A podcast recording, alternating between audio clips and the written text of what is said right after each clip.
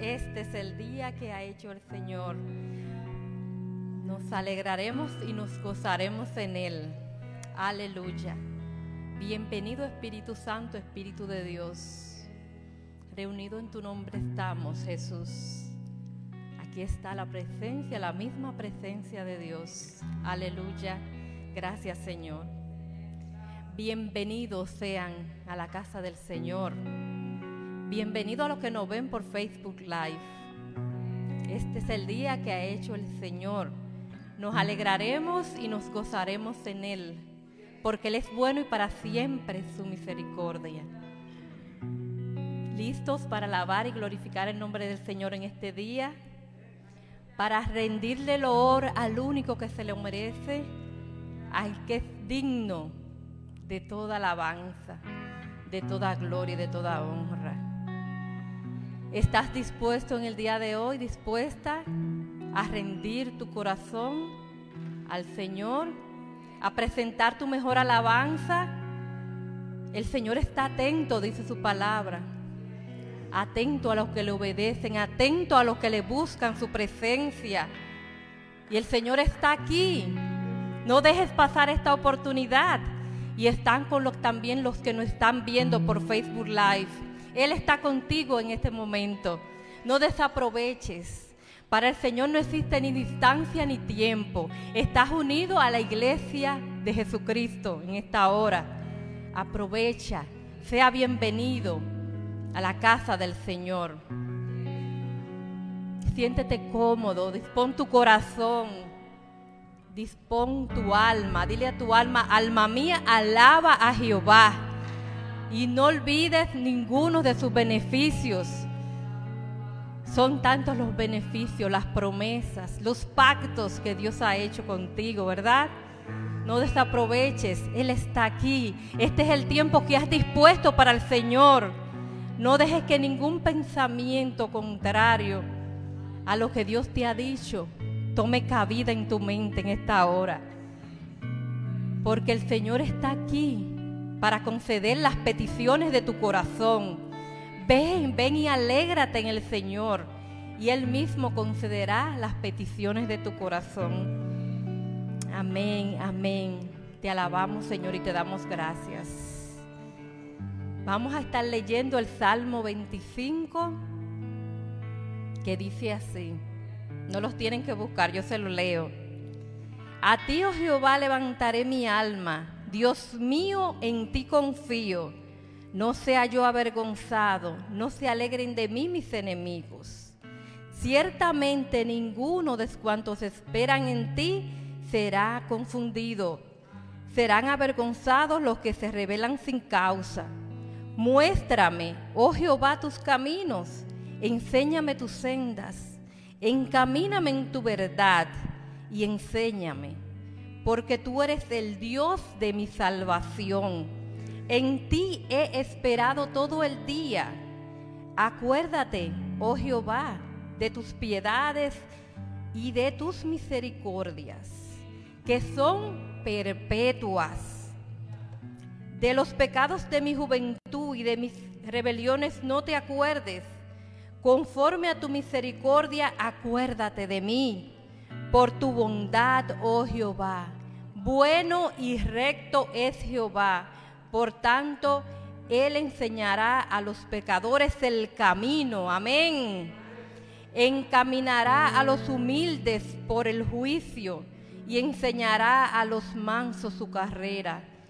Todas las sendas de Jehová son misericordia y verdad para los que guardan su pato y sus testimonios, porque amor de tu nombre, oh Jehová, por amor de tu nombre, oh Jehová. Perdonarás también mi pecado que es grande. ¿Quién es el hombre que teme a Jehová? Él le enseñará el camino que ha de escoger. Gozará él de bienestar y su descendencia heredará la tierra. ¿Cuántos dicen aleluya? Aleluya, te damos gracias, Señor. Póngase en pie, vamos a estar orando. Te damos gracias, Dios eterno. Gracias, Dios maravilloso, Dios de pactos, Qué palabra tan hermosa nos regala en la mañana de hoy, oh Padre. Te amamos, Señor, te reconocemos como único Dios en esta hora, en este lugar. Eres nuestro Dios y nuestro Señor. Te damos gracias, Señor, porque caminas en medio nuestro, estás en medio nuestro en esta hora. Oh Dios mío, estamos atentos a ti, a tu presencia, Señor, mi Dios. Rendimos nuestro corazón, nuestra alma, nuestra mente, Señor mi Dios, delante de ti, Padre. Toma control, Dios mío, en esta hora de nuestras vidas, Señor, porque queremos alabarte, glorificarte, exaltarte, Señor mi Dios. Queremos reconocer que estás aquí en esta hora, Señor mi Dios. Atento, Señor mi Dios, a, a nuestra oración, oh Padre bendito. Te damos gracias, oh Dios eterno porque tienes control de todas las cosas, porque podemos disfrutar y descansar en ti en esta hora, Señor mi Dios. Porque mientras nos regocijamos en ti, dice tu palabra, tú estás obrando grandemente, oh Dios. Toma control, Señor, de toda situación en esta hora, oh Padre. Te presentamos este servicio del día de hoy, Señor, mi Dios. Estamos atentos a tu voz. Dios Padre, habla que tu pueblo escucha, mi Dios. Tu pueblo escucha, oh Padre. Declaramos tierra fértil, Dios mío. En la tarde de hoy, Dios mío, para todo el que escuche esta palabra tuya, Dios mío, en el día de hoy, que va a ser, Dios mío, de gran manera, Dios mío, abundante, dará fruto, Dios, al ciento por uno, oh Padre Dios. Cómo no amarte, Dios mío, cómo no rendirnos delante de ti, Dios. Son tantas las cosas que tú has hecho, oh Dios creador de todas las cosas, Señor mi Dios. Alabanzas eternas a ti, Señor, en todo momento, en cada segundo, Señor mi Dios. Nuestra oración constante a ti, oh Dios bendito Padre. Te damos gracias, Señor, gracias. Porque lo haces todo perfecto, oh Dios misericordioso. Gracias por cada persona que está aquí en esta hora, los que nos están viendo, Dios mío. Glorifícate grandemente en, sus vidas, Dios mío, abrázales. Dale paz, Señor, mi Dios. Imparte, Señor, mi Dios, según sea la necesidad de sus vidas. Oh Padre Dios, queremos, Señor, rendirnos a ti en esta tarde hermosa que solo tú has hecho. Dios Padre bondadoso, bueno, maravilloso, Señor. No hay nadie como tú, amantísimo Señor. Por eso estamos aquí en esta hora reconociéndote, porque no hay nada ni nadie como tú, Señor. Nadie puede hacer las cosas que tú haces. Maravilloso, poderoso Dios, Dios fuerte. Bueno eres en gran manera, Señor mi Dios. No hay palabras que puedan describir lo que tú eres, oh Padre bueno. Eres excelso, Señor mi Dios. Oh, toda la gloria y toda la honra sean dadas a ti, mi Dios. Toma tú el control de todo lo que se vaya a hacer aquí en esta tarde, Señor. Muévete, Espíritu de Dios, y ministra en el nombre de Jesús. Amén.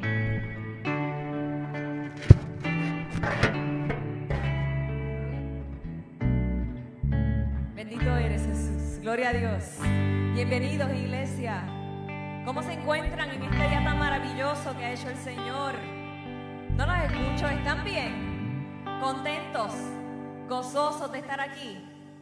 Qué lindo, qué lindo pasar un tiempo con el Señor, ¿verdad? Eh, este primer cántico eh, se titula Que se llene tu casa, ¿verdad?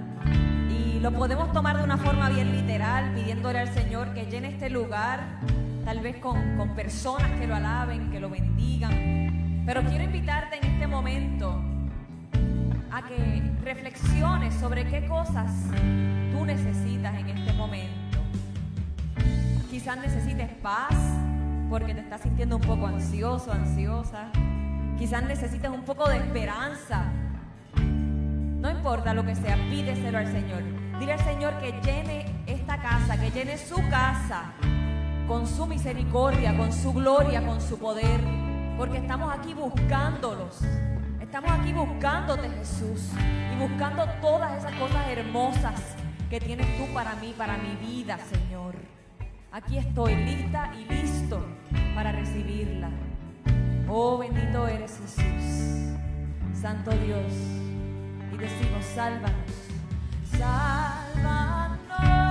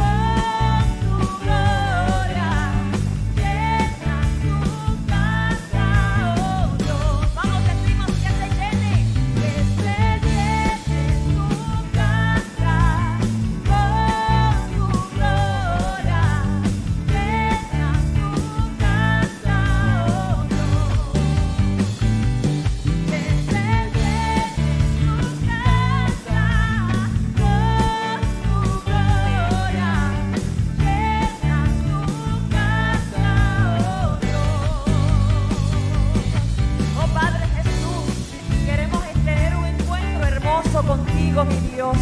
Queremos ser transformados, queremos ser ofrenda agradable a ti, Señor. Y por eso pedimos que llegues a esta casa hoy, que llegue tu presencia, que se llene este lugar con tu misericordia, con tu gloria, con tu gracia, con tu perdón, Señor. Oh Padre de la gloria, nuestra alma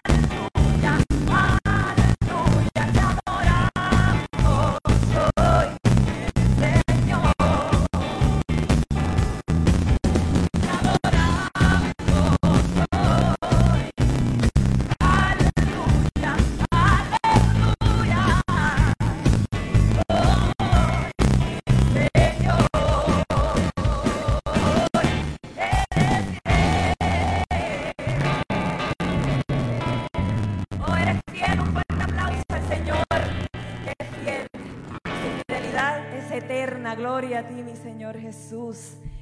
Ay, yo no sé ustedes, pero yo me siento bien contenta hoy. me siento bien gozosa. La verdad que sí. Y este, me encanta estar acá y ver- verlos a ustedes así, con esa misma alegría, con ese gozo. Y si soy yo, no me quiero imaginar el Señor viéndonos desde lo alto, cómo lo adoramos y lo bendecimos.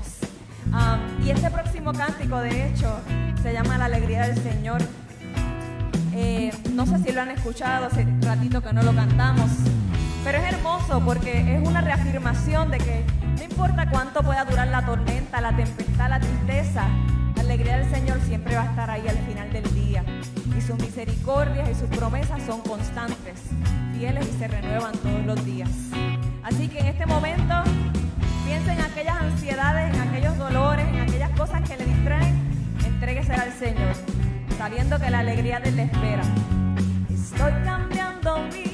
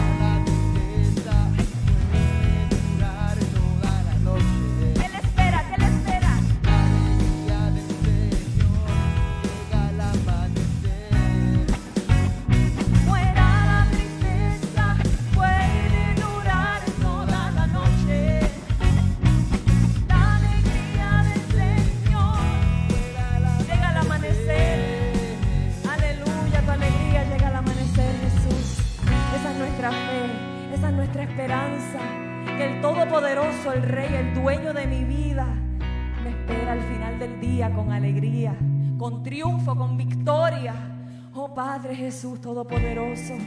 Vamos a adorarlo, vamos a bendecirlo en este momento. Levante sus manos, cierre sus ojos, haga lo que tenga que hacer, pero no desperdicie un momento más en este lugar.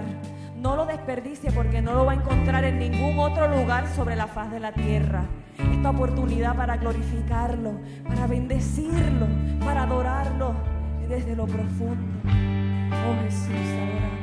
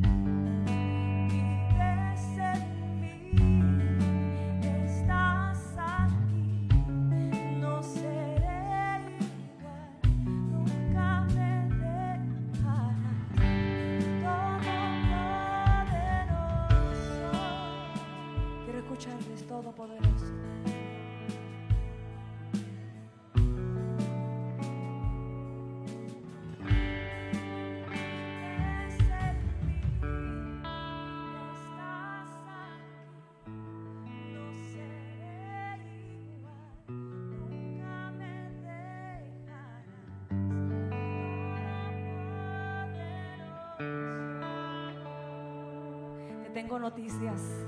Desde el día de hoy no serás igual, porque el Señor te ha tocado, porque el Señor ha llegado a tu vida y tú has dicho que sí. Un fuerte aplauso. Gloria a ti, Señor Jesús. Te adoramos. Por un fuerte aplauso para el Señor que nos regala estas experiencias tan maravillosas. Gloria a ti, Jesús.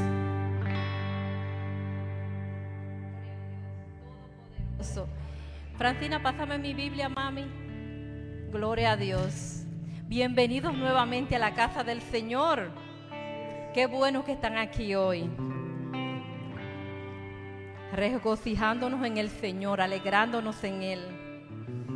¿Cuántos se han gozado hoy, han sentido la presencia de nuestro Señor en este lugar? ¿Cuánto han sentido la presencia de Dios aquí, dentro? Qué bueno es Dios, solamente Dios trae esa calma a nuestro ser, esa calma que perpetúa en nuestro ser, que es para siempre. Cuando Dios da algo, lo dio es para siempre, no es nada momentáneo. Así que tu paz viene de Dios, tu tranquilidad. Amén. Vamos a pasar al tiempo de los diezmos y las ofrendas y quisiera leerle una palabra que dice así. Muéstrame, oh Jehová, tus caminos, enséñame tus sendas encamíname en tu verdad y enséñame, porque tú eres el Dios de mi salvación y en ti esperamos todo el día. Yo le voy a hacer una pregunta, ¿en qué usted está esperando? ¿En el cheque que viene cada semana por el fruto de su trabajo? Sí, esperamos por eso, ¿verdad? Pero también confiamos en nuestro Señor, que es nuestro proveedor de todas las cosas, porque el Señor es quien nos anima cada día a levantarnos a seguir hacia adelante. Así que todo lo que tenemos, a Dios se lo debemos. Todo lo que yo tengo, a Dios se lo debo. No ha sido por mis propias fuerzas, es porque el Señor me ha dado las fuerzas para poder obtenerla. Amén. Así que yo le quiero invitar en el día de hoy a los niños que pueden ir pasando, eh, que ellos estarán pasando por sus bancas. Ellos estarán recolectando los diezmos y las ofrendas. Eh, no sé si en la parte de atrás está el dispositivo listo hoy. Hoy no está, pero puede hacerlo por la página de la iglesia www.iglesiahispanaboston.com. Ahí usted le da en el link de dar y ahí puede hacerlo. Ahí puede seguir contribuyendo a lo que es para que esta obra pueda seguir caminando, la obra de nuestro Señor Jesucristo. Amén. Y vamos a estar de pie, vamos a estar orando por los diezmos y las ofrendas en el día de hoy. Eh, y hoy es día, el primer domingo del mes, estaremos también orando por los niños también en el día de hoy. Tenemos una agendita bastante eh, bendecida, ¿verdad? Estaremos haciendo varias cosas hoy. Aunque por los niños de la iglesia siempre se está orando, por nuestros jóvenes. No es solamente aquí en el templo Siempre estamos poniéndolo delante de la presencia del Señor. Te damos gracias, Señor mi Dios, por estos diezmos y estas ofrendas recolectadas en el día de hoy, Padre Santísimos. Ya están bendecidas, Señor Dios Padre ya están bendecidas. Las manos que le han dado también están bendecidas. Te damos gracias por ellos y también por los que el día de hoy no han podido dar, Padre Santo.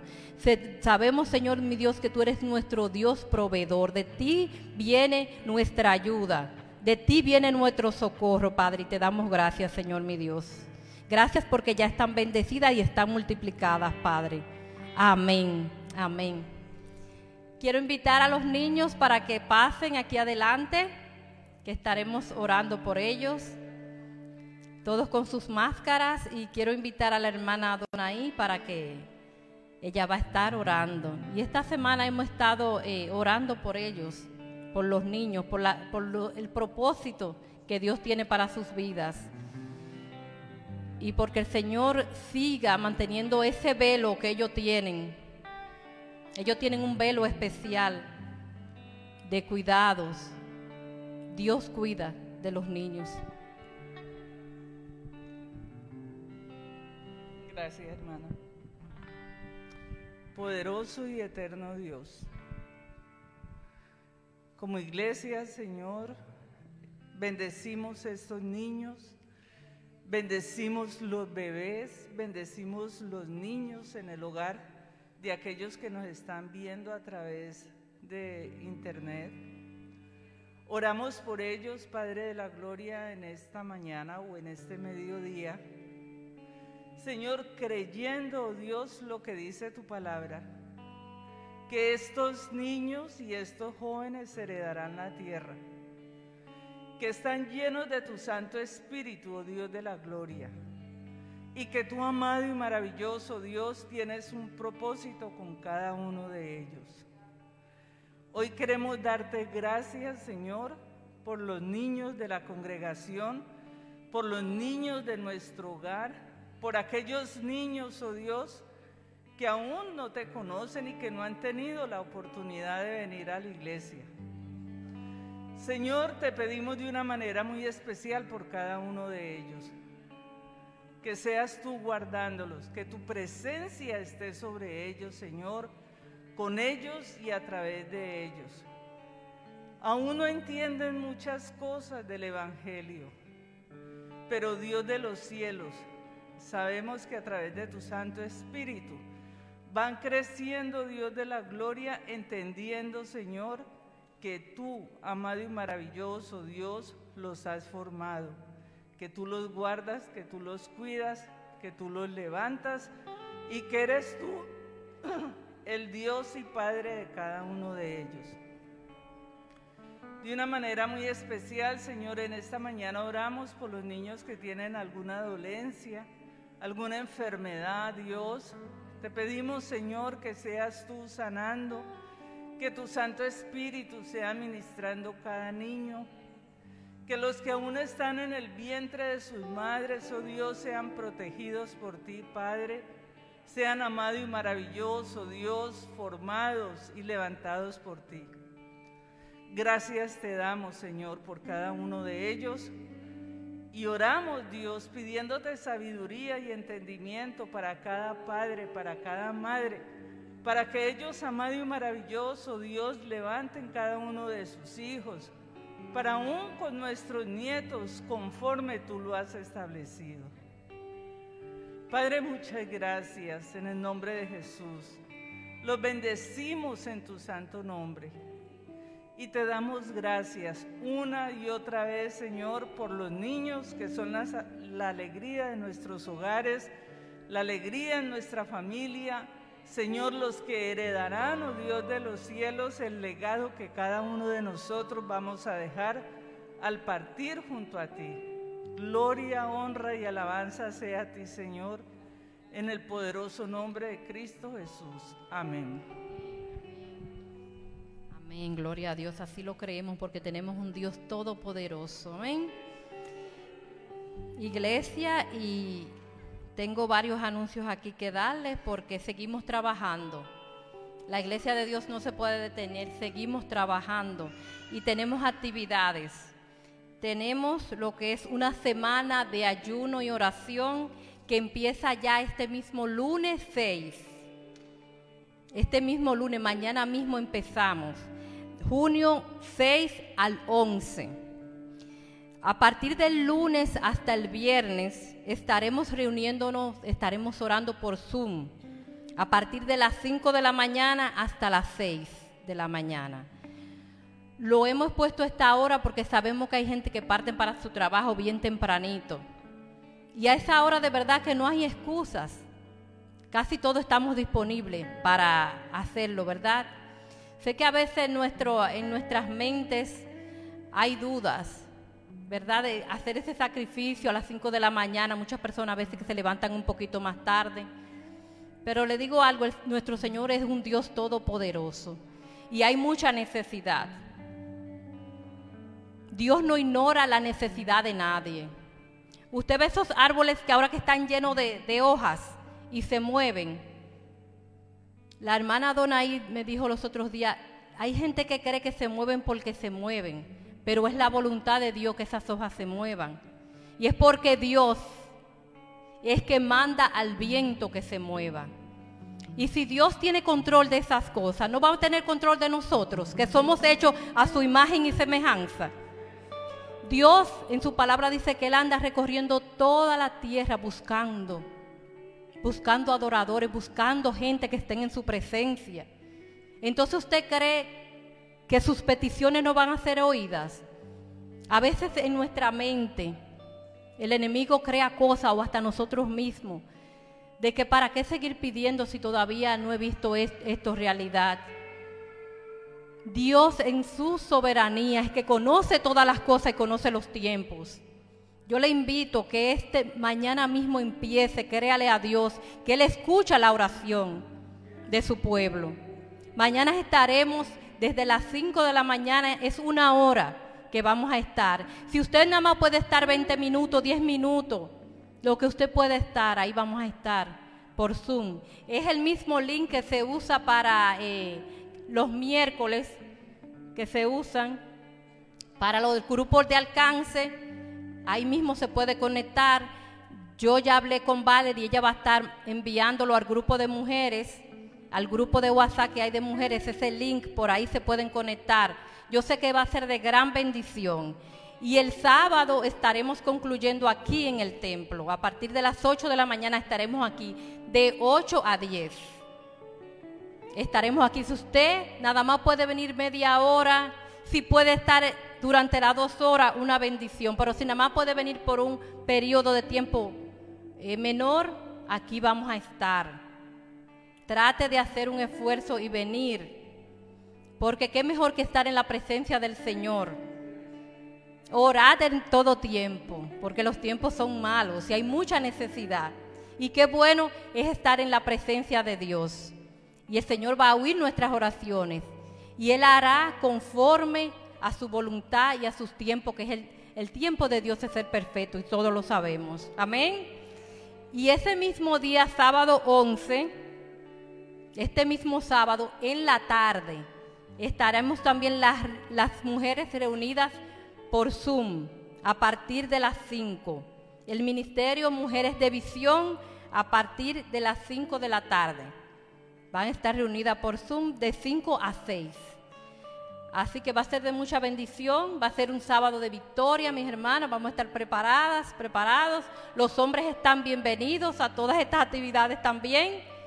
Eh, conéctese por Zoom eh, en lo que va a ser el ayuno y la oración a partir de mañana ya, junio 6.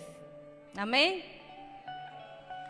Eh, mi hija Francina está repartiendo las tarjetitas eh, de lo que es el ayuno y la oración y, la, y los flyers del Ministerio de Mujeres. Dios le bendiga, mis hermanos.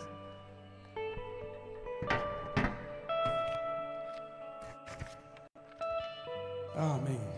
Pues muy buenas tardes, iglesia. Buenas tardes. Que el Señor les bendiga el día de hoy. Los niños ya van a pasar a su clase.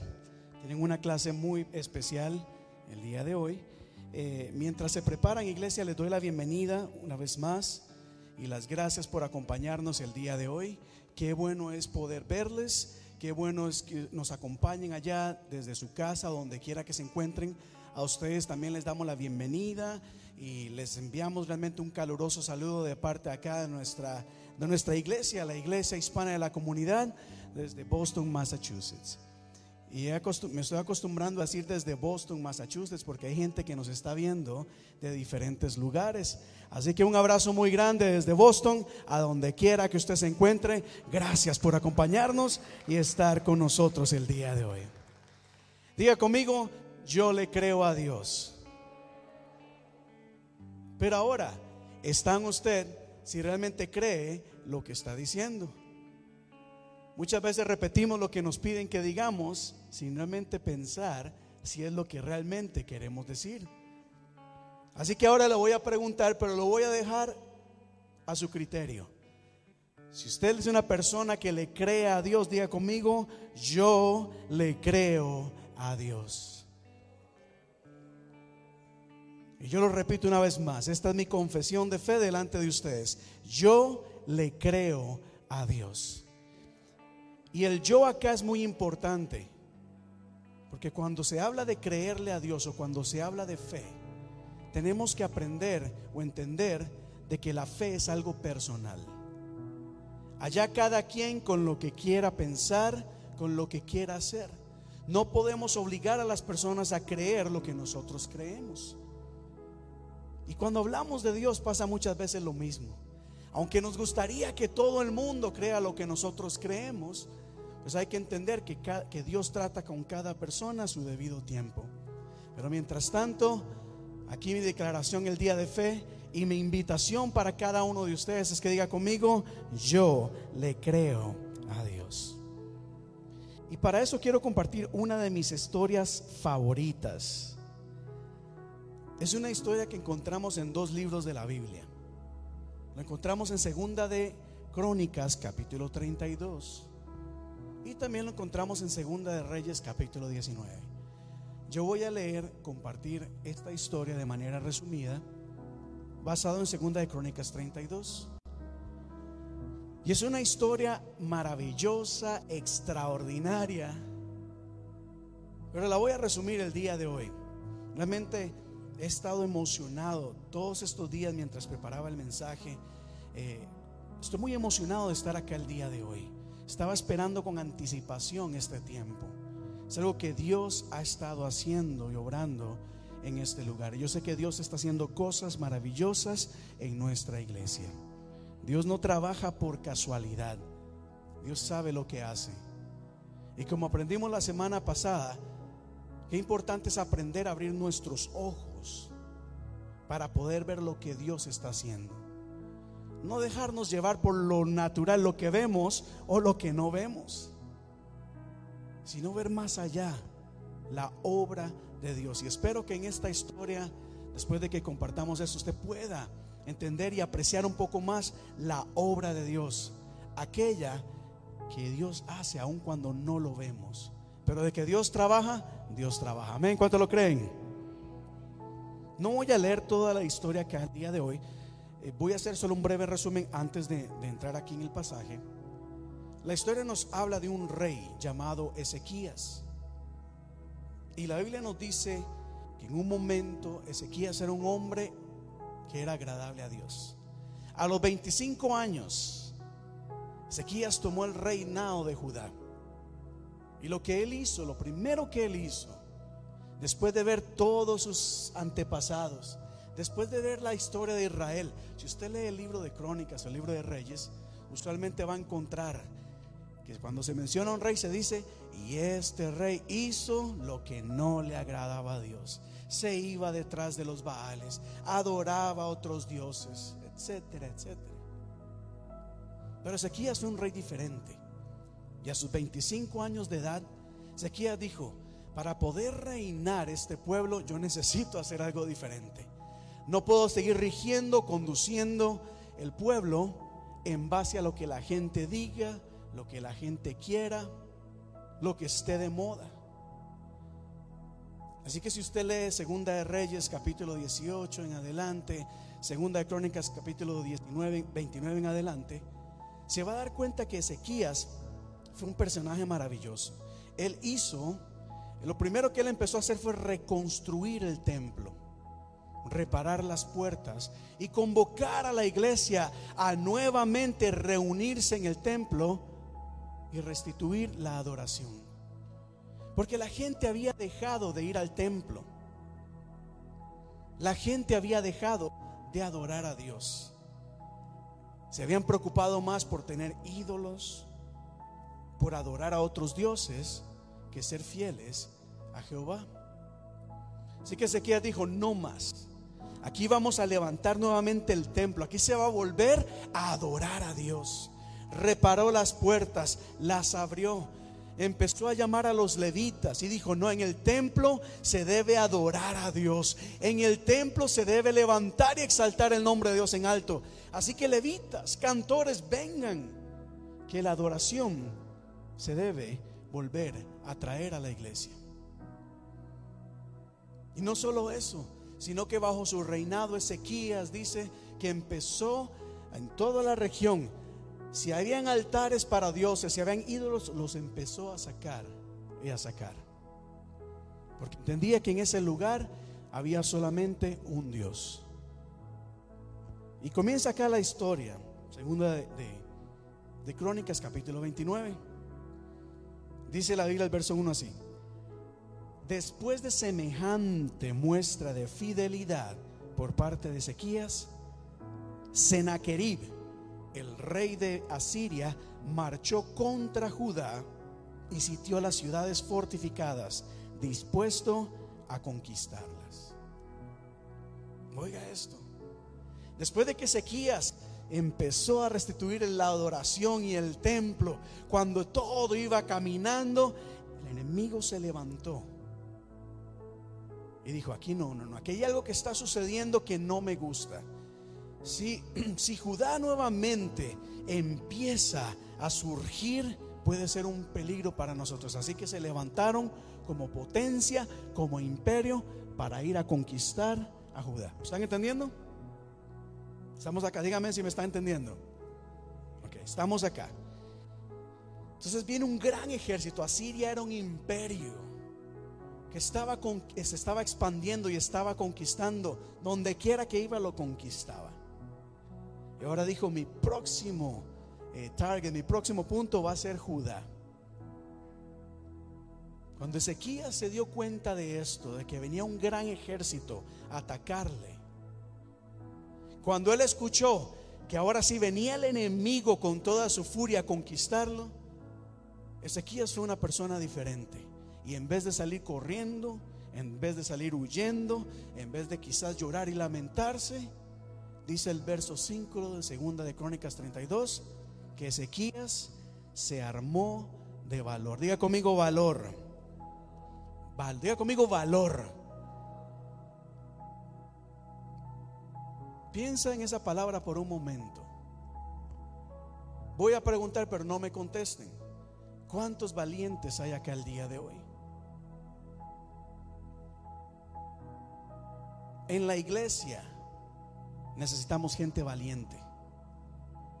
En las familias se necesita gente valiente que esté dispuesta a enfrentar lo que sea para defender, para luchar por su familia. En esta ciudad se necesita gente valiente que levante voz y empiece a defender a aquellos que están oprimidos, que están siendo atacados, aquellos que tienen necesidad. ¿Cuál sería lo opuesto de una persona valiente? ¿Y qué es un cobarde? Se echa atrás, se esconde, tiene temor. Muchas veces el cobarde cuando se da cuenta de algo, lo que hace es ignorar alguna situación. No es lo suficientemente valiente para enfrentarlo. Dice el libro de Timoteo, y Dios no nos ha dado un espíritu de cobardía. O sea, si Dios nos llama, no es para que le andemos huyendo a las cosas. Si Dios te ha llamado, no es para que le andes huyendo a los retos. Dios te ha llamado para que le hagas frente. El valor está cuando nosotros no creemos que podemos hacer algo al respecto, pero a pesar de todo, aquí estamos. Aunque tengamos miedo. Recuerde, el valor no es la falta de miedo. Uno puede estar muriéndose de miedo, pero hay un valor y aquí me mantengo y me pongo firme. Porque el temor no me va a vencer. Estamos en tiempos en donde hay un espíritu de temor alrededor. No es bueno un espíritu, no es una realidad. La gente hoy está con incertidumbre, con temor que va a pasar. Hay una guerra en este en el otro lado del mundo que nos está afectando. La inflación cada vez va más para arriba. Ya las cosas no alcanzan. Ya los trabajos, qué difícil es encontrarlos. Etcétera, etcétera. Esto que pasó recientemente en Texas hace unas dos semanas. O sea, qué, qué increíble es tener temor de nuestro, preocuparnos por nuestros hijos. Ay, que Dios los guarde, que los proteja para que nada malo les pase. Mire hasta dónde ha llegado la sociedad con toda su tecnología, con todos sus recursos académicos, con todo su poderío económico, con, con toda su ideología progresiva. Mira hacia dónde va esta sociedad que ahora tenemos miedo de salir, que algo malo les pase a los hijos. Y hoy más que nunca se necesita de un pueblo valiente. Y en la iglesia se necesita de gente, diga conmigo, valiente. Pero bueno, la historia continúa acá. Porque Ezequías dice, viene un gran ejército dispuesto a conquistar, o sea, a esclavizar, a dominar, a tener bajo control. Ezequías dijo, esto no lo podemos permitir.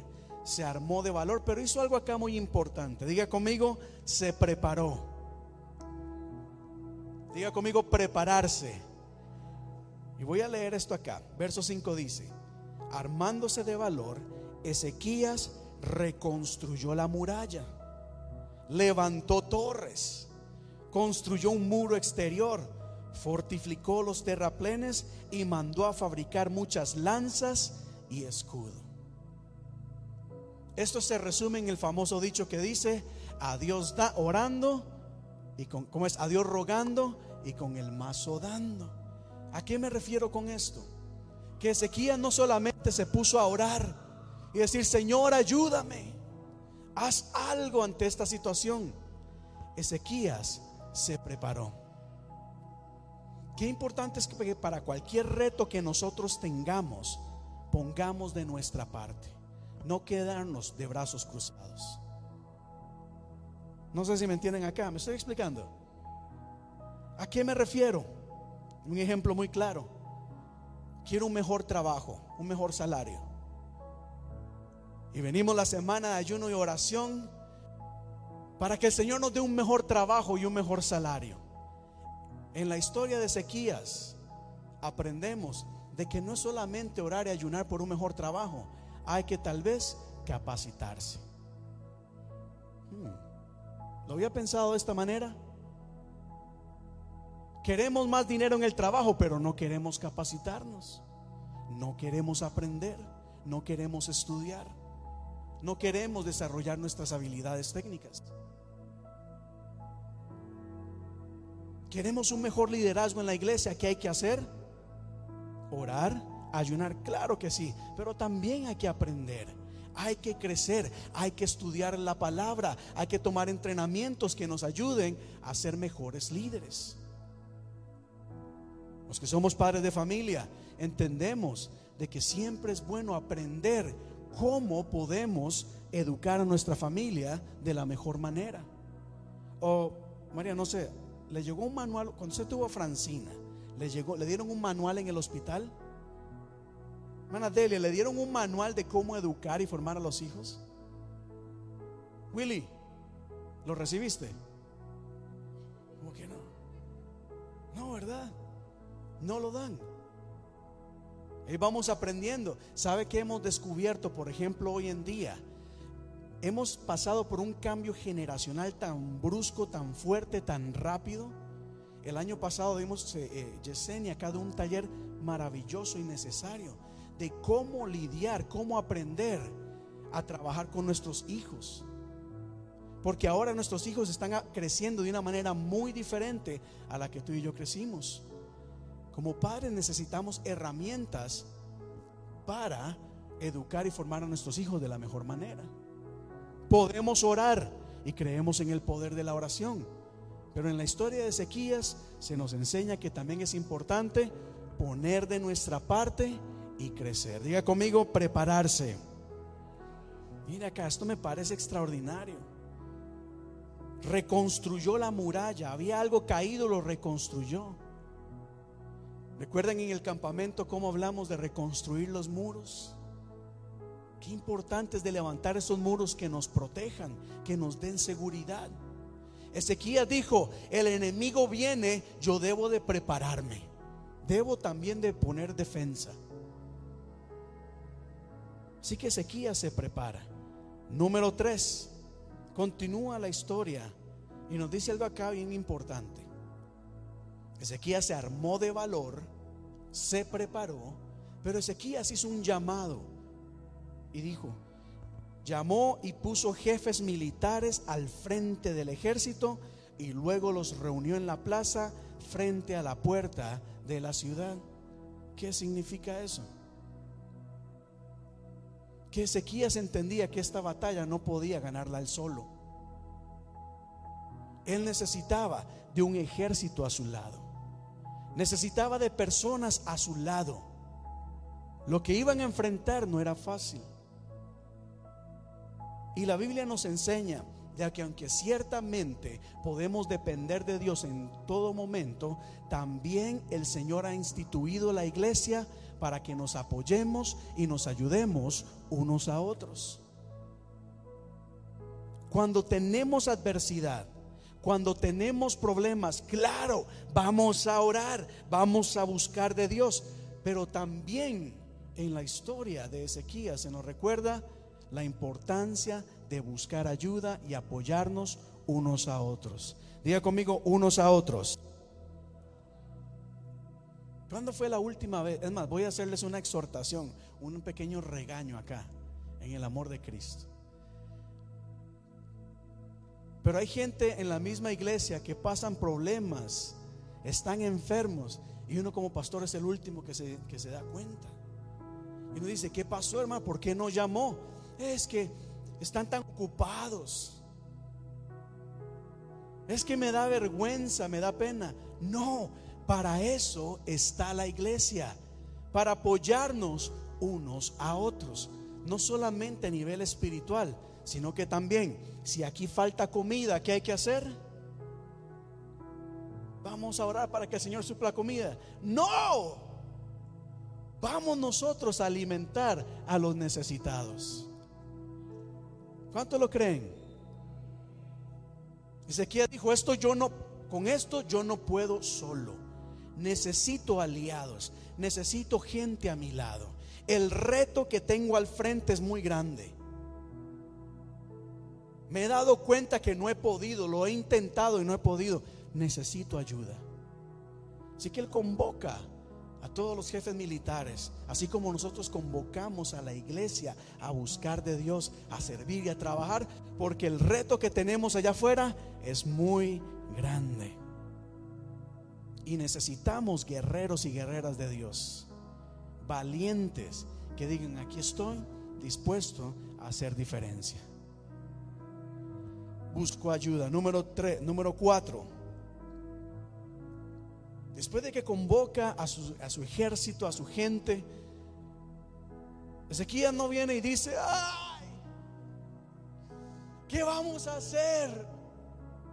Miren los problemas que estamos enfrentando. Miren el ejército. ¿Cómo vamos a vencerlos? Ezequiel dice, cobren ánimo, anímense, ármense de valor no se asusten ni se acobarden ante el rey de Asiria y su numeroso ejército, porque nosotros contamos con alguien que es que es más poderoso. Note esto acá, porque muchas veces cuando no vemos lo que quisiéramos ver, esos pensamientos negativos empiezan a inundar nuestra mente. Y nos quejamos cuando no hay la respuesta que nosotros esperábamos. Y es más fácil empezar a cuestionar, a dudar, a lamentarse, a criticar, que a decir, ¿sabes qué? Con uno, con dos, con tres, con cuatro, entrémosle, porque más grande es el que está con nosotros que el que está allá afuera. Esta semana vamos a entrar en una semana de ayuno y oración. Y yo sé Usualmente lo que queremos es la respuesta total de las personas. Ojalá se dé esta vez. Muchas veces no se ha dado, pero vamos a creerle a Dios. Vamos a hacer lo que Dios nos ha mandado hacer. El resultado y el fruto se dará a su debido tiempo. Porque más grande es el que está con nosotros. Lea conmigo este verso otra vez, una vez más. Diga conmigo, cobren ánimo y ármense de valor no se asusten ni se acobarden ante el rey de Siria, ante la inflación, ante el alto costo de la vida, ante la enfermedad, ante los problemas, ante la violencia, ante la corrupción. No se animen, no se asusten. Porque nosotros acá contamos con alguien que es más poderoso. Déseles aplauso al Señor. Aunque la inflación venga con todo, creemos en alguien más poderoso que ha prometido que nada nos va a faltar, que Él es nuestro proveedor, que Él suple conforme a sus riquezas en gloria. No nos asustemos, cobremos ánimo, iglesia hispana de la comunidad. Y ustedes que nos están viendo, cobra ánimo en el día de hoy y ármate de valor, porque el que está con nosotros es más grande. Y continúa Ezequías diciendo, es que ese rey de Asiria, ellos se apoyan en la fuerza humana mientras nosotros contamos con el Señor nuestro Dios, quien nos brinda su ayuda y pelea nuestras batallas. ¿Qué vamos a hacer ante la crisis? Bueno, que la crisis, deje la crisis allá sola. Nosotros contamos con un Señor nuestro Dios que nos brinda ayuda. Delia, Dios te brinda ayuda. Dios nos ayuda. ¿Alguien acá puede dar un testimonio de que Dios les ha ayudado alguna vez? Levante su mano. ¿Tiene? Ahí con su mano arriba al cielo dile, Señor, gracias porque me has ayudado. Téngala así en alto por un momento. Gracias porque me has ayudado. Quizás cuando nadie más extendió su mano para ayudarnos, Dios dijo, aquí está la mía. La mía no solamente te va a ayudar, te va a sostener y te va a sacar de esa crisis y te va a llevar a lugares que nunca imaginaste, porque ese es el poder y la obra de Dios en nosotros. Ahora diga conmigo, yo le creo a Dios. Yo le creo a Dios. Aleluya. Ellos, para salir de sus problemas, eh, buscan sus soluciones humanas.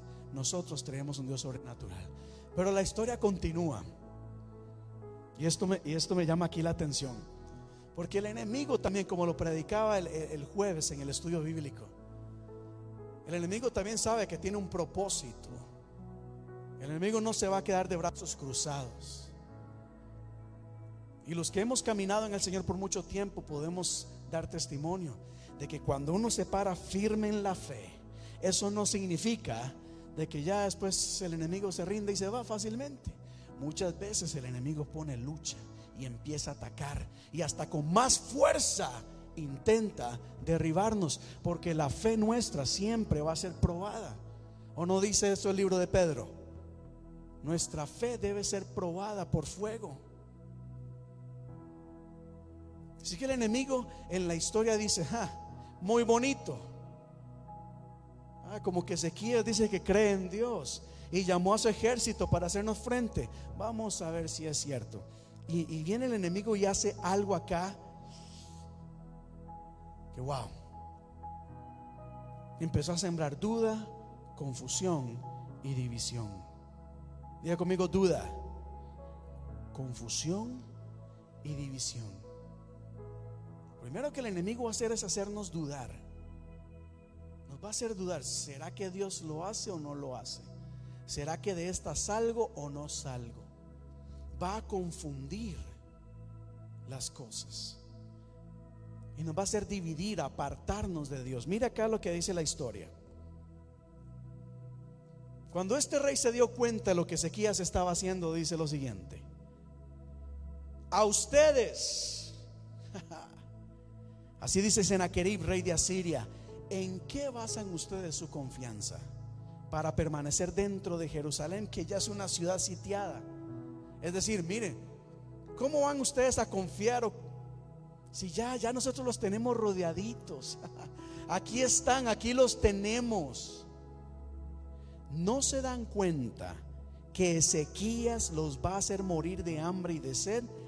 Él el que está diciendo que tienen un Dios poderoso, el que está diciendo ármense de valor, el que, estén diciendo, el que está diciendo no teman, Él los está engañando. Él los está engañando. No se dejen engañar ni seducir por lo que Ezequiel dice, no le crean. Diga conmigo duda, confusión y división. Entonces el rey lo que hace acá es ponerle duda a la gente. No le crean. That's not gonna happen. Eso no va a pasar. ese que está diciéndole cosas buenas es un mentiroso. Los está engañando y más bien los está condenando a muerte porque nosotros ya los tenemos rodeados. Pónganse ustedes en estas dos posiciones, las del líder Ezequías y las del pueblo. Ya ahora hay gente diciendo, ¿a quién le creo? ¿A Ezequías o le creo al rey de Asiria? Porque si yo me, si yo me subo al muro y veo, hay un gran ejército enemigo. Y si yo miro al cielo, no veo nada.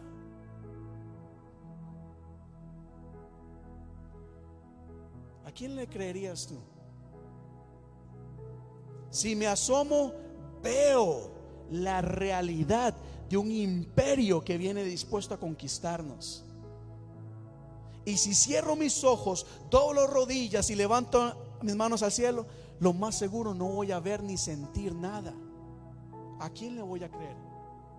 Mira, iglesia, a veces yo doblo rodillas, pongo mi frente en el piso y no siento nada. ¿Significa eso que Dios no existe? ¿Significa eso que Dios no es real?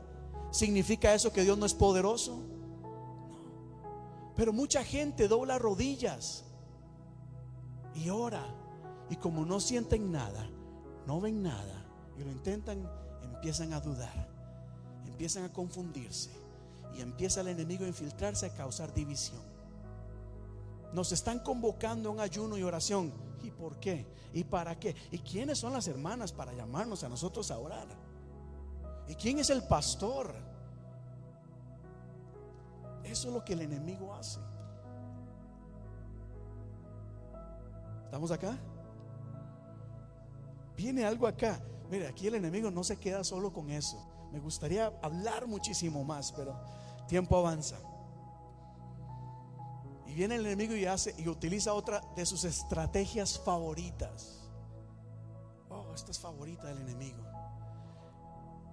Y el rey agarra a sus oficiales, así como Ezequías agarró a sus oficiales, el rey de Asiria hizo lo mismo. Llamó a sus oficiales y los puso a hacer algo.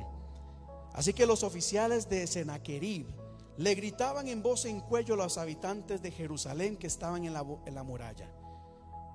Y lo hacían en la lengua hebrea para infundirles miedo y así poder conquistar, la ciudad. Los de Asiria no hablaban hebreo,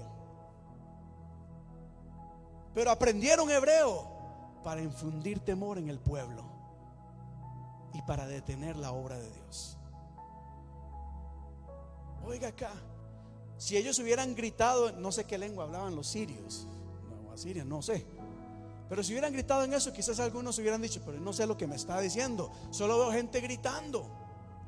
Pero el enemigo dice, aquí me voy a asegurar que este dardo, que este mensaje llegue. No lo puedes hacer. No lo vas a lograr. Ya lo has intentado por mucho tiempo. ¿Cuánto llevas intentándolo? ¿Y por qué no se dan los resultados? ¿Y qué ha pasado? ¿Y dónde está la gente? ¿Y dónde está la respuesta? ¿Y dónde está tu Dios? Y hay veces es el enemigo hablando en nuestra mente, otras veces, así como el rey usó oficiales, hay veces, hay momentos que el enemigo usa gente alrededor nuestro para atacarnos. ¿Y quién eres tú? ¿Y cómo vas a poder? Más, ustedes creo que ya han experimentado eso alguna vez, ¿verdad? ¿O no? ¿Han escuchado, han percibido ustedes, experimentado los dardos del enemigo? No lo vas a lograr no vas a conseguir el trabajo. Esto no se va a dar. De esta no vas a salir. Eso es lo que hace el enemigo. Ante esto, Nehemías, eh, eh, Ezequías vuelve a reflexionar y hace algo acá maravilloso y extraordinario. La respuesta de Ezequías fue: Yo le creo a Dios. No importa el mensaje del rey. No importa lo que el rey esté diciendo. No importa lo que los mensajeros estén gritando. No importa la cantidad de enemigos que haya a nuestro alrededor. No importa. todos los otros pueblos que el enemigo ya ha conquistado, yo le creo a Dios. Diga conmigo, yo le creo a Dios. Si usted lee la historia, el rey le dijo, mire, si ya toda esta región yo ya la he conquistado, está bajo mi dominio, you are next. Se lo dijo para darle a entender, no vas a poder. Pero Ezequiel dijo, yo le creo a Dios. Y para esto voy a regresar a Segunda de Reyes 19. Es la misma historia. Pero viene acá la, parte de Ezequías. Ezequías tomó la carta de la mano de los mensajeros y la leyó.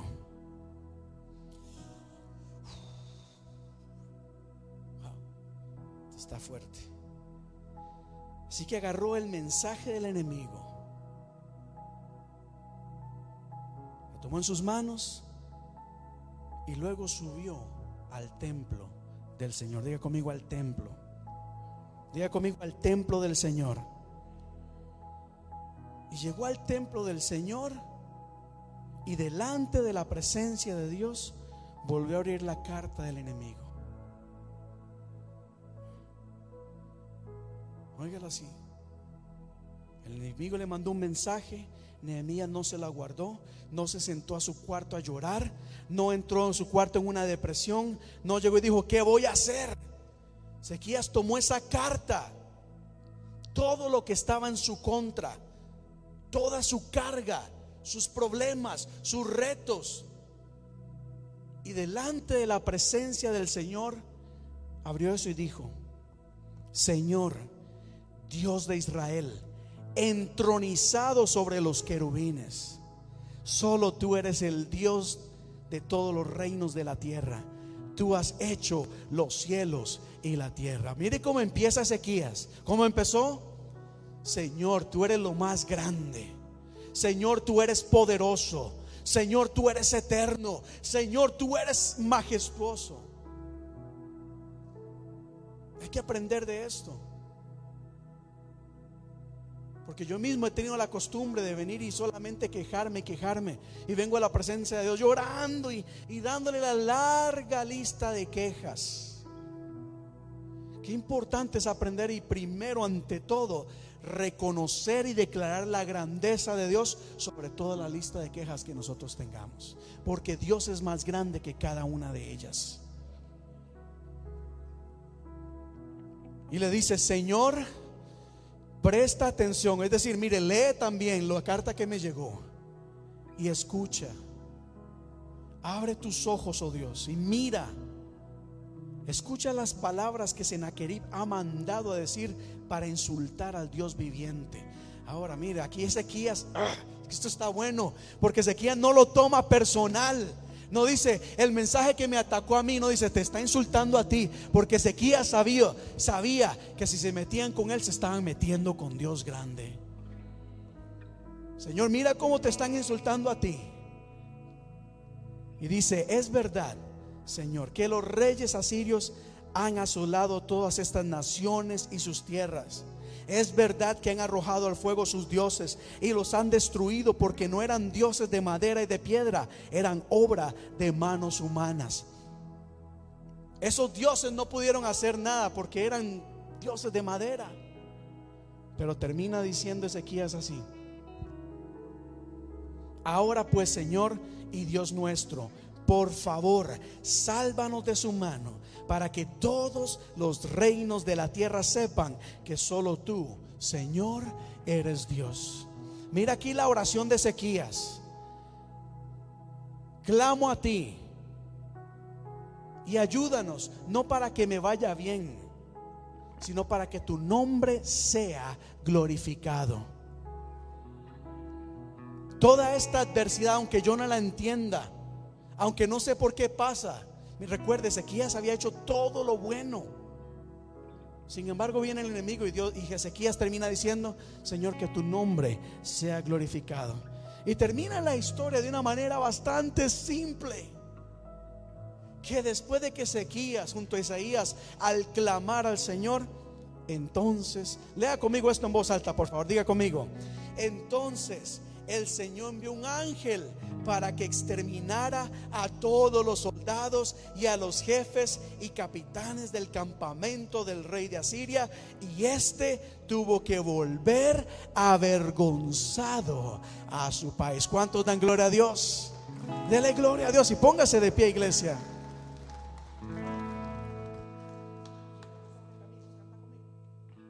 Póngase en pie. ¿Qué les pareció esta historia? ¿Qué les pareció esta historia? Mira, cuánto me gustaría hablar muchísimo más. Tanto que aprender. Esta historia me llena de emoción. Porque muchos de nosotros estamos pasando adversidad. A pesar de que le hemos sido fieles a Dios. A pesar de que buscamos a Dios de todo corazón, muchas veces el enemigo empieza a querer estorbar, entorpecer la obra de Dios en nuestras vidas y se levanta. Lo digo porque no podemos negar la realidad que este país y el mundo entero está enfrentando. Pero tenemos dos opciones. Escuchar el mensaje del enemigo, esa grande carta que dice, no le crean, no crean en la Biblia. No crean lo que el pastor predica, no crean en las oraciones de las hermanas, de los hermanos. Tenemos la opción de creer a lo que los demás dicen o creerle a Dios. De mi parte, yo le creo a Dios. Aunque no vea, aunque no vea, aunque no sienta. Ezequiel no sintió algo. "Uh, gloria a Dios está aquí conmigo, no. Ezequías oró. Y yo creo que ni cuenta se dio de que ya el Señor estaba mandando a sus ángeles para que vencieran al enemigo. Creo que Ezequiel se dio cuenta hasta el rato después de que salió del templo. Y muchas veces pasa así. Quizás en este momento no vemos nada, pero el Señor está obrando. El Señor está obrando. ¿La cantamos? No, tirame un la. Bueno, no un solo, un solo, un solo. Aquí estás, debemos mover, adoro, te adoro. Aquí estás, obrando en mí, te adoro, Te milagroso. Milagroso,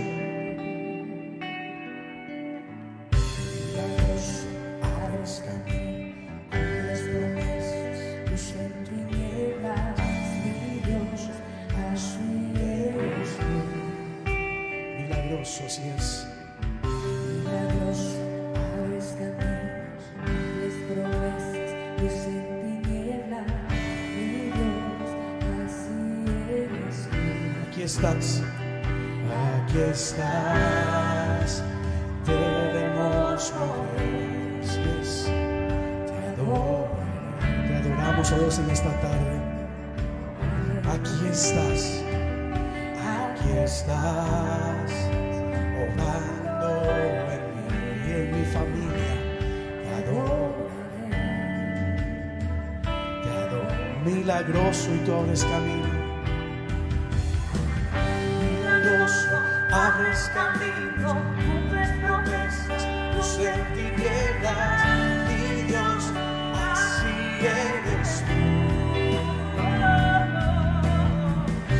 Milagroso, abres caminos, cumples promesas, luz en tinieblas, mi Dios, así eres. así eres tú, así eres tú.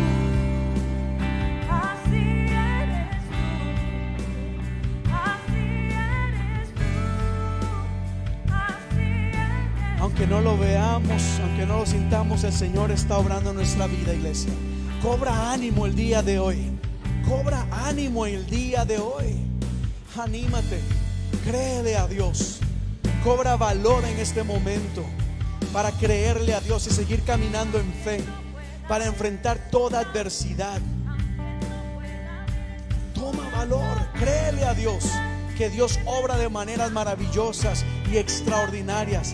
aunque no lo veamos, aunque no lo sintamos, Dios está obrando.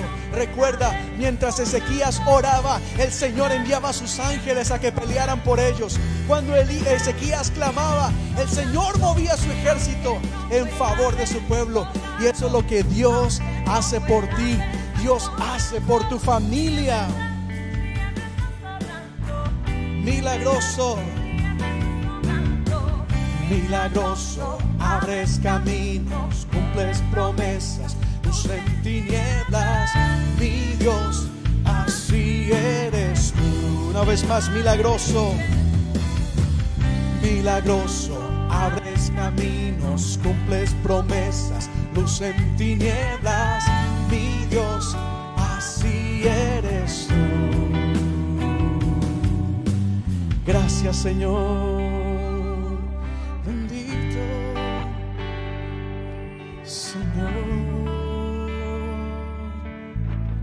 Ahora por un momento, presenta delante de Dios todas tus cargas. Si el enemigo te ha escrito una carta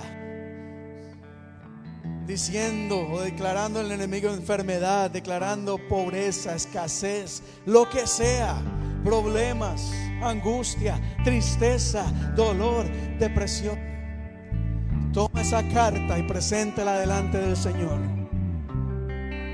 Toma esa carta y dile, Señor, escucha. Señor, mira lo que el enemigo ha escrito. Mira lo que el enemigo tiene planeado. Preséntala delante del Señor. Tal vez es tu familia. Presenta tu familia, tu salud, tus finanzas. Presenta tus sueños, tus anhelos, tu llamado, tu ministerio delante de Dios. Quizás el enemigo ha querido traer duda a tu mente. Dile, Señor, presento la duda que el enemigo está poniendo en mi mente. Me confunde muchas veces, me impide creerte a ti. Señor, endereza mi camino, endereza mi mirada para creerte a ti. La Biblia dice, pon tu mirada en las cosas de arriba. Levanta tu mirada, levanta tu mirada y pon mirada en las cosas de Dios. Créele a Dios. Aleluya. Dile conmigo, Señor Dios omnipotente, Dios grande, Dios majestuoso. Es delante del Todopoderoso que hemos venido en esta tarde. No importa cuán larga sea esa carta. Dios es más grande que cualquier lista que el enemigo haya escrito. Y sobre todo recuerda, nunca olvides que Dios tiene la última palabra. No importa lo que el enemigo diga, no importa lo que la gente diga, no importa lo que la sociedad nos diga o lo que pasa en el mundo. Dios tiene la última palabra, porque Dios está contigo. Nunca te va a dejar, nunca te va a abandonar. Dios peleará por ti. Aleluya, aleluya. Yo creo en ti. Ahora empieza a elevar oración de fe. Es decir, yo creo. Yo creo en ti. Creo en la obra que estás haciendo. Aunque no vea. Aunque no vea, Señor, yo renuncio a poner mi mirada en el ejército enemigo y voltearé mi mirada y mi confianza y mi fe en ti, oh Dios, en ti. Aleluya.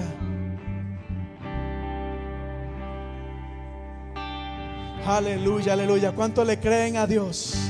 Diga conmigo, yo le creo a Dios. Dígalo, es que tal vez por las máscaras no los escucho, pero diga conmigo, yo le creo a Dios.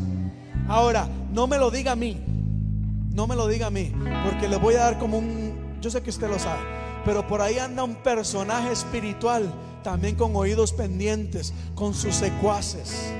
Y a ellos que el enemigo escuche en esta tarde, digámosle hacia el enemigo, yo le creo a Dios.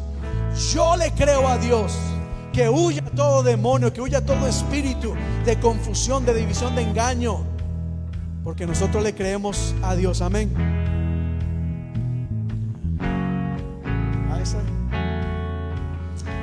Aleluya, aleluya. Esta canción dice, y agua en vino cambió los ojos del ciego abrió. No existe nadie como Jesús. Él brilla en la oscuridad, Él brilla en la oscuridad. Y las tinieblas se irán. Dile, no existe nadie, no hay nadie como Jesús. Ahora declara esto con fe. Él es más grande, Él es más fuerte. No hay que se compare. Es que me sana, es poderoso mi Dios, mi Dios. Vamos, vamos acá, iglesia, dígalo así. Él es más grande, Él es más fuerte. No hay ningún otro que se compare. Es que me sana, es poderoso mi Dios. Si Dios es con nosotros, con nosotros, ¿quién es contra nosotros? Si Dios está conmigo, ¿quién se podrá oponer? Si Dios es con nosotros, ¿quién es contra nosotros? Si Dios está conmigo, ¿quién se podrá oponer? ¿Quién se podrá oponer? ¿Quién se podrá oponer? Ahora toma aire y toda la iglesia y en casa decimos así, Él es grande. Él es más grande, Él es más fuerte. No hay ningún otro que se compare. Es quien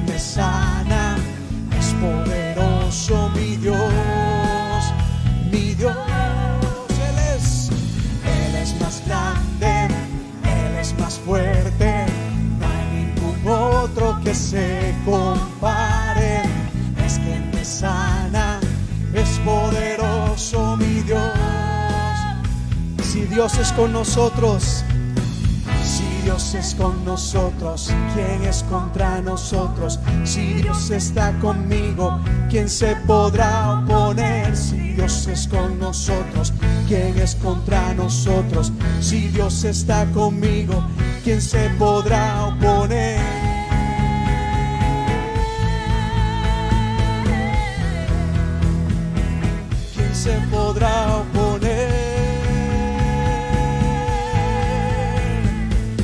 Aleluya. Aleluya. Dios es grande y Él es poderoso. Dele ese fuerte aplauso al Señor, iglesia. ¿Cuánto le creen a Dios?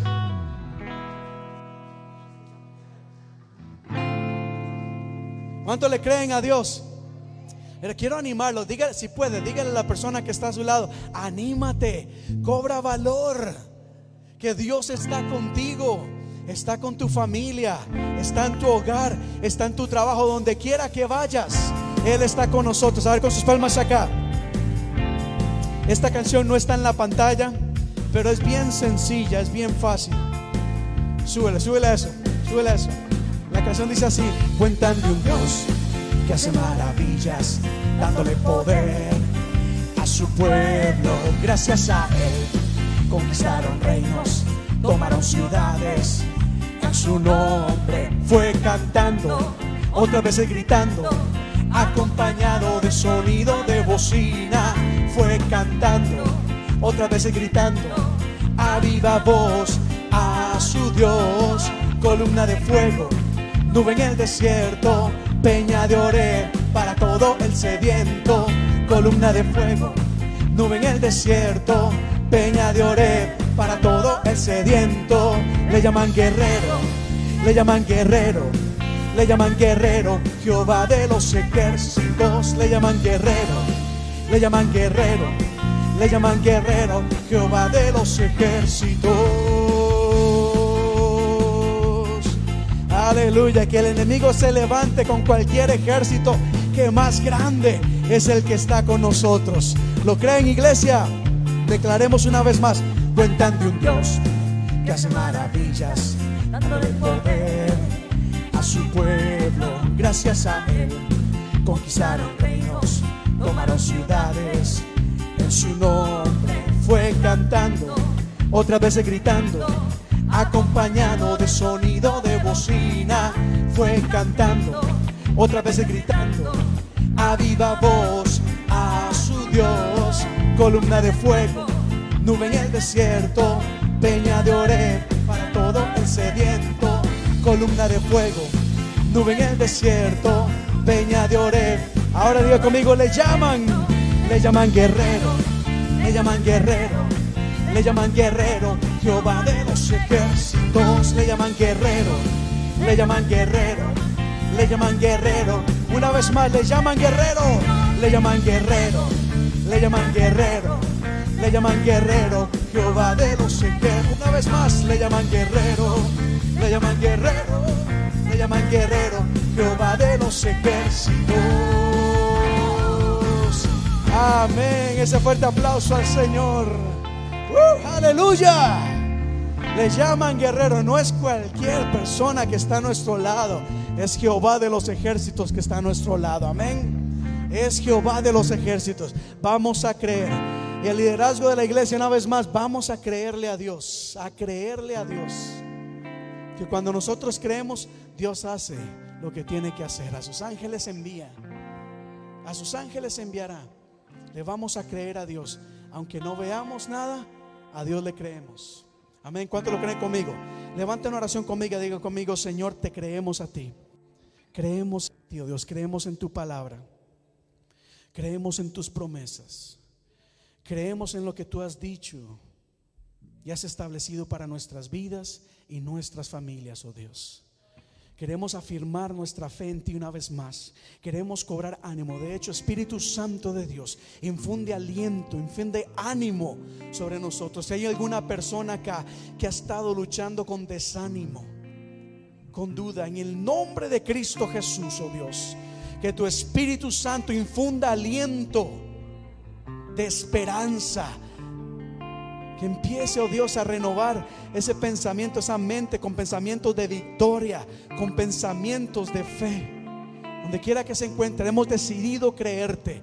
Hemos decidido creer en ti, oh Dios.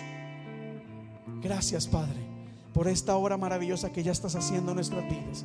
Y creemos en lo que estás haciendo en esta iglesia. Ore conmigo, por favor, por la iglesia hispana de la comunidad. Por cada persona acá. Oremos por el ministerio de alabanza. Oremos por los grupos de alcance. Oremos por la escuela dominical. Oremos por el grupo de mujeres. Oremos por el equipo de bienvenida. Por cada ministerio acá representado. Oremos y dimos, Señor, creemos en ti. En lo que ya tú estás haciendo. En lo que vas a hacer, oh Dios. Sabemos de que estás obrando de manera maravillosa. Gracias, Padre. Creemos y retomamos la oración que elevamos la semana pasada donde nos recordaste que la mies es mucha, que ya los campos están listos, han sido sembrados. Lo creemos, ha llegado el tiempo de la cosecha, oh Dios. Yo sé que el enemigo va a querer enviar cartas diciendo, no crean, no crean. Pero nosotros cerramos nuestro oído por fe a cualquier duda, a cualquier confusión, engaño del enemigo. Hemos decidido creer en ti. Y a su debido tiempo, Dios, veremos respuesta a lo que tanto hemos clamado, Dios, pero sobre todo a lo que tú ya has prometido, porque tú eres Dios fiel, fiel, fiel a tus promesas, fiel a tu palabra, Dios. Gracias, Padre, te damos en el nombre de Cristo Jesús. Como iglesia decimos, amén y amén. Aleluya. Pues bueno, iglesia. Gracias, gracias, gracias. Ha sido un día especial. De verdad que estaba muy emocionado por compartir esta palabra. Y hay mucho más que podemos compartir. Pero bueno, gracias por habernos acompañado. De verdad que me alegra mucho tenerles acá el día de hoy. Iglesia, que la paz de Dios sea con todos y cada uno de ustedes. Que esta semana sea una semana de bendición. Y recíbalo y créalo una semana llena de bendición. Que la protección de Dios sea sobre ustedes, sobre sus hogares. Que Dios los inunde de paz. Dios les bendiga. Muchísimas gracias por habernos acompañado, iglesia. Y quedamos despedidos. Hasta luego allá en casa. Gracias también por habernos acompañado. Dios les bendiga.